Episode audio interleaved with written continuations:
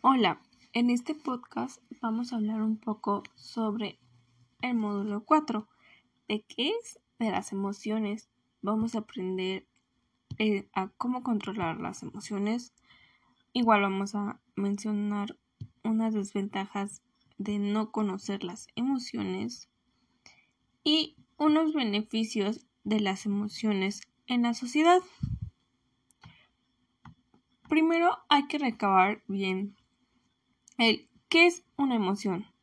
Sabemos que las emociones son reacciones que todos experimentamos. En esto puede ser la alegría, la tristeza, el miedo, la ira. Son conocidas por todos nosotros, pero no por ello dejan de tener complejidad. Aunque todos hemos sentido la ansiedad o el nerviosismo, no todos somos conscientes de que un mal manejo de estas emociones puede acarrear un bloqueo o incluso una enfermedad. Estas son algunas de las situaciones y reacciones fácilmente identificables que se pueden habitualmente en los seres humanos. Número uno puede ser el temor a perder la vida o amenaza de un resultado negativo. Reaccionamos luchando, huyendo, manteniendo la situación de alerta o paralizándonos. Otra puede ser confrontación de intereses. Son nuestros semejantes es decir, reaccionamos con ira o enojo. igual puede ser la pérdida de un ser querido, como reaccionamos con tristeza y empatizamos con las personas que nos apoyan. Por último, una celebración de un éxito o un enamoramiento. Reaccionamos con exaltación. Ahora, ya que tenemos un poco más claro esto, vamos a mencionar el cómo enfrentar, bueno, vamos a aprender cómo enfrentar las emociones.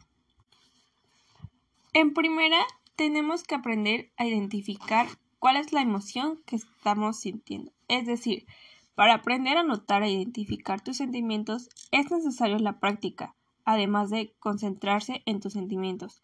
Presta atención a tu propio cuerpo. Tal vez con algunas emociones tengas sensaciones en el cuerpo, quizás sientas calor en el rostro o los músculos tensos. Debes de ser consciente de cómo te sientes. Cuando tengas una emoción negativa, como el enfado, intenta ponerle un nombre a lo que sientes.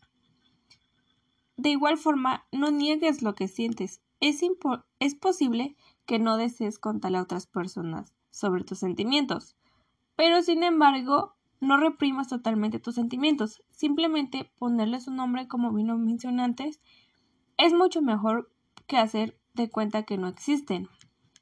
Igual debes de tratar de descubrir por qué te sientes de esa manera. Debes de pensar qué ocurrió para que te sientas de esa manera. No busques un culpable. Eso no va a ser la solución de tus problemas, sino debes de ser capaz de reconocer y explicar tus emociones. Debes de aceptar tus emociones como naturales y comprensibles. No te debes de juzgar por ellas. Por, la, por ellas y por el cómo te sientes. Es normal que las sientas, es algo de un ser humano. Todos los seres humanos sentimos eso. El segundo paso vamos a hacer tomar medidas. Vamos a, una vez que hayas procesado lo que estás sintiendo, puedes decidir si necesitas expresión tu emoción. A veces darse cuenta de lo que uno siente es suficiente, pero en otros casos querrás hacer algo para sentirte mejor. Es decir, debes de pensar cuál es la mejor manera de expresar tu emoción. Igual debes de aprender a cambiar tu estado de ánimo. En, algún momento querrás pasar de un estado de ánimo negativo a uno positivo. De lo contrario, es posible que te quedes pensando en las malas, en lo malo que son las cosas, y esto podría ser podría hacer que te sientas peor. Igual debes de favorecer las emociones positivas. De igual forma, debes de buscar apoyo. El tercer y último paso es buscar ayuda para las emociones difíciles.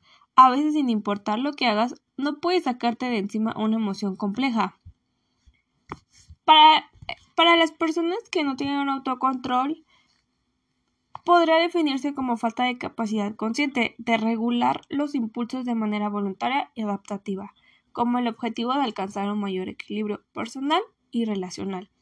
¿A qué vamos con esto? Las personas que no tienen capacidad de autocontrolarse están gobernadas por las emociones que suceden en cada instante y les regula su comportamiento. Además, cuando están inmersos en alguna emoción, no son capaces de pensar con claridad y reaccionar en función de estas, aunque no sea adaptativa para el contexto en el que se encuentren. Ahora vamos a hablar un poco sobre el beneficio de las emociones en la sociedad. Ok, nos va a ayudar para aumentar el nivel de tolerancia a las frustraciones. Cuando estamos en un lugar público y algo nos enfada, nos va a ayudar a aprender a controlarnos un poco más. Nos va a ayudar a tomar decisiones y a resolver problemas y conflictos. Es a lo que me refiero. Mejora la interpretación de la información exterior, aprendiendo a valorarla críticamente y sin presión de grupo. Mejora la empatía, la capacidad de entender al otro y ponerse en su lugar, lo cual favorece las relaciones interpersonales. También mejora la asertividad, una forma de expresión de ideas y sentimientos consistentes, congruentes, directa y desequilibrada. Bueno, eso, es el poco y el breve resumen que les puedo dar sobre nuestra unidad número 4, que se llama, se titula más decir emociones. Espero que les haya, sea de su agrado y espero que me haya logrado explicar de la mejor manera.